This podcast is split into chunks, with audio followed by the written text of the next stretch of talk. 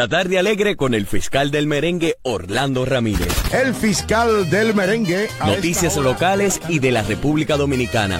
Calidad informativa todo el tiempo. Faranduleo, los chismes del padrino. ¡El padrino!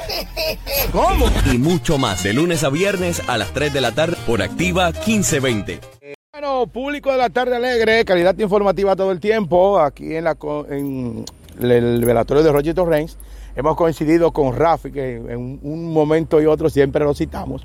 Cuando comenzamos nuestro, antes de comenzar la tarde alegre, específicamente desde hace Quisqueya y después con la tarde alegre, nos sirvió de taller los eventos que hacía Rafi allá en Hacienda eh, Country Club, después Hacienda Convention Center, en fin, fue un taller para lo que hoy hacemos en la tarde alegre, los tiempos cambian, pero esos eventos, el bachatazo, con Rafi Cabrera, eh, de los tiempos incluso del Moluco, pero no voy a citar, pero sino que eran esos tiempos. Sí, sí, porque es que el Moluco, porque yo, eh, pero después de ahí no pasa. El otro día conversaba con, una, con un amigo que en cuanto a las comedias, yo sabemos que es un negocio, pero no me hablen de un negocio eh, con la comunidad. Entonces los actores de allá sí son dominicanos, pero no conocen la dinámica. Pero no importa. Rafi, ¿cómo estás? Pues muy bien, dándole gracias a Dios siempre por cada oportunidad y nada, estamos trabajando siempre y eso hay que agradecérselo a Dios, hay que ser agradecido y yo soy una de esas personas que agradezco cada momento, cada segundo, la oportunidad de vida que Dios me da. En el tema que, como te decía anteriormente, de los momentos, los eventos, y nosotros aprovechamos, eh, inclusive nos decían que éramos locos, porque siempre estábamos en los eventos, entrevistando a los artistas, nos hicimos de grabadora, pero también eran, fueron unos tiempos donde eh, ya en la final de los 90 o, a la mitad de la década de los 90, tú comenzaste con tu programa de bachata, habían otros, pero en el caso tuyo ahí ya hubo una dinámica diferente.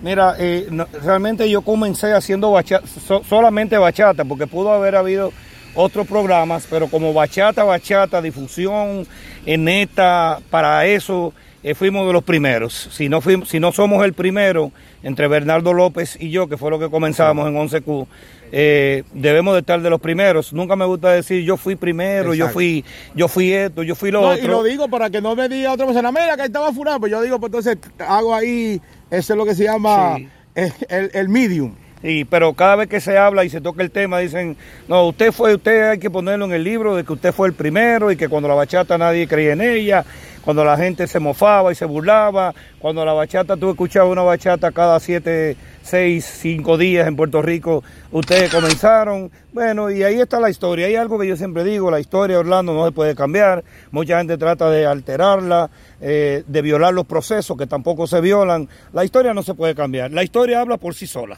En ese mismo tenor, esto es la tarea de fiscal Ibérica entrevistando a Rafi Cabrera, que está allá el soberano encima, 103. Soberano está encima. Rafi.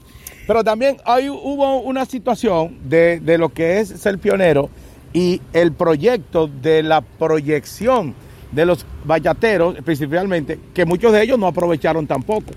Sí, sí, cierto. Mira, Martín hablaba ayer de, diciéndole a alguien, mira, Rafi tenía aquí por 31 días a Fran Reyes, a Joe Veras, al Chaval, eh, todos esos artistas, a Raulín Rodríguez, eh, y tú se lo cuentas hoy a la gente, incluso fui distribuidor de dos producciones del Grupo Aventura de Romeo Santos, que tú lo sabes, que fue Generation Next y Rompiendo las Reglas, y de todos esos productores. Fueron los que ellos rompieron. Sí, que fueron los discos que ellos rompieron. Tú se lo dices a la gente, Orlando, y la gente como que cree que uno está aquí que cayó de paracaídas. Así es. Y no, y no solamente, eh, claro, el Grupo Aventura que rompió esquemas, eh, Fran Reyes, como tú acabas de mencionar, y otros tantos proyectos dentro de la música. Elvis Martínez. Elvis Martínez, el camarón. Que el mismo Luis Vargas lo traímos en el 95 y en 11 días yo le hice, en, en 11 días tocamos nueve fiestas, creo. Fue, una, fue, fue rápido, en 11 días. Es que se tocaba, nada más se descansaba los martes.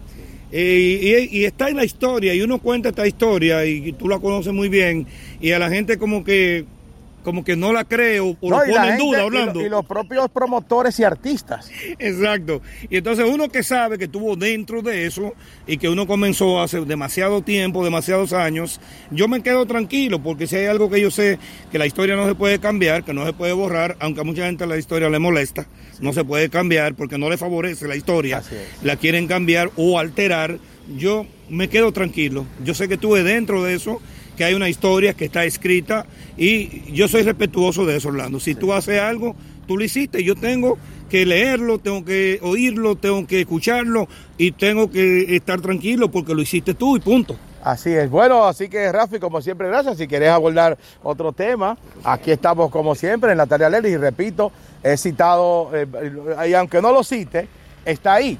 Pues siempre las actividades que se hacían principalmente emanaban en, Hacienda eh, y antes de Hacienda en lugares como el Quinto Centenario, y ahí fue que nosotros comenzamos desde hacer Quisqueya a hacer pinino, asistir a los lugares, a hacer entrevistas.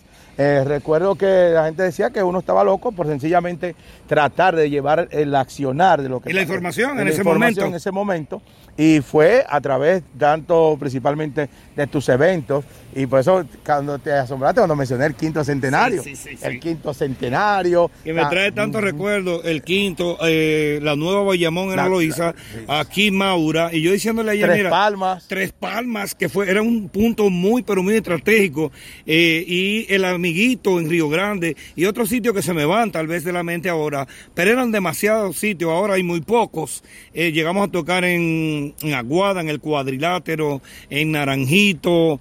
Eh, son tantos sitios, Orlando, de verdad que, que, que, recorrimos en ese entonces, que por eso era que se hacían tantas fiestas. Exacto, la fiesta y, y, la música que siempre estuvo ahí, claro, había una combinación de lo que tú mencionaste al principio de la entrevista, la representación, pero también fue avanzando al punto que las belloneras también fueron un factor, ayudaron y después los, los, los, videos, los canales de video. que, que, luego vinieron después. Exacto, pero que le dio, le dio una catapulta a lo que venía haciendo, entonces es lo que se pasa por alto hoy en día que por menos que se quiera reconocer, eso está ahí.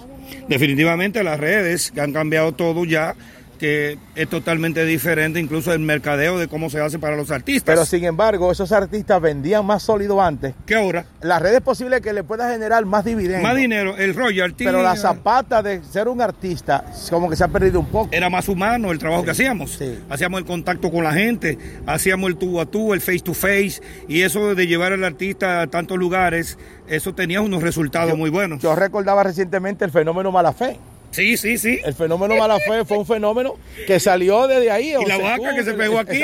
Que se pegó de, de, una manera, pero también los artistas a veces uno no entiende por qué, independientemente esté en la historia, no aprovechan eso. Porque si hubo una persona que debió aprovechar esa pegada en Puerto Rico, fue el mismo Malafé. Y muchos artistas más que no la aprovecharon. Eso es una realidad. Muchos artistas más porque después se creyeron la película. Y entonces eh, ya se creyeron que tenían una gran cantidad de dinero y, se creyeron la película y cambiaron eh, el método y cambiaron todo. Yo te hago mención de algunos artistas, por ejemplo, que yo traía a 500, subimos a mil dólares, pero después cuando la cosa se puso buena, ya vino alguien por afuera, le ofrecía tres mil y me dieron una patada. oh, claro, Orlando, esa es la verdad. Me dieron una patada, porque de mil a tres mil, imagínate, ¿qué iba a ser el artista? El artista que de por sí es mal agradecido. Ya, ya para ser Rafi, la salud. Pues estamos luchando, luchando con eso, de verdad que estamos de pie, gracias a Dios, y no nos hemos descuidado, estamos yendo a Nueva York, estamos yendo a la República Dominicana, buscando lo que es medicina avanzada, y, estamos ahora mismo en ese proceso, de, tratamiento. Eh, ¿Estás también vendiendo productos? Mira, tengo una gama de productos naturales hechos en Estados Unidos, pero muy bueno, muy bueno.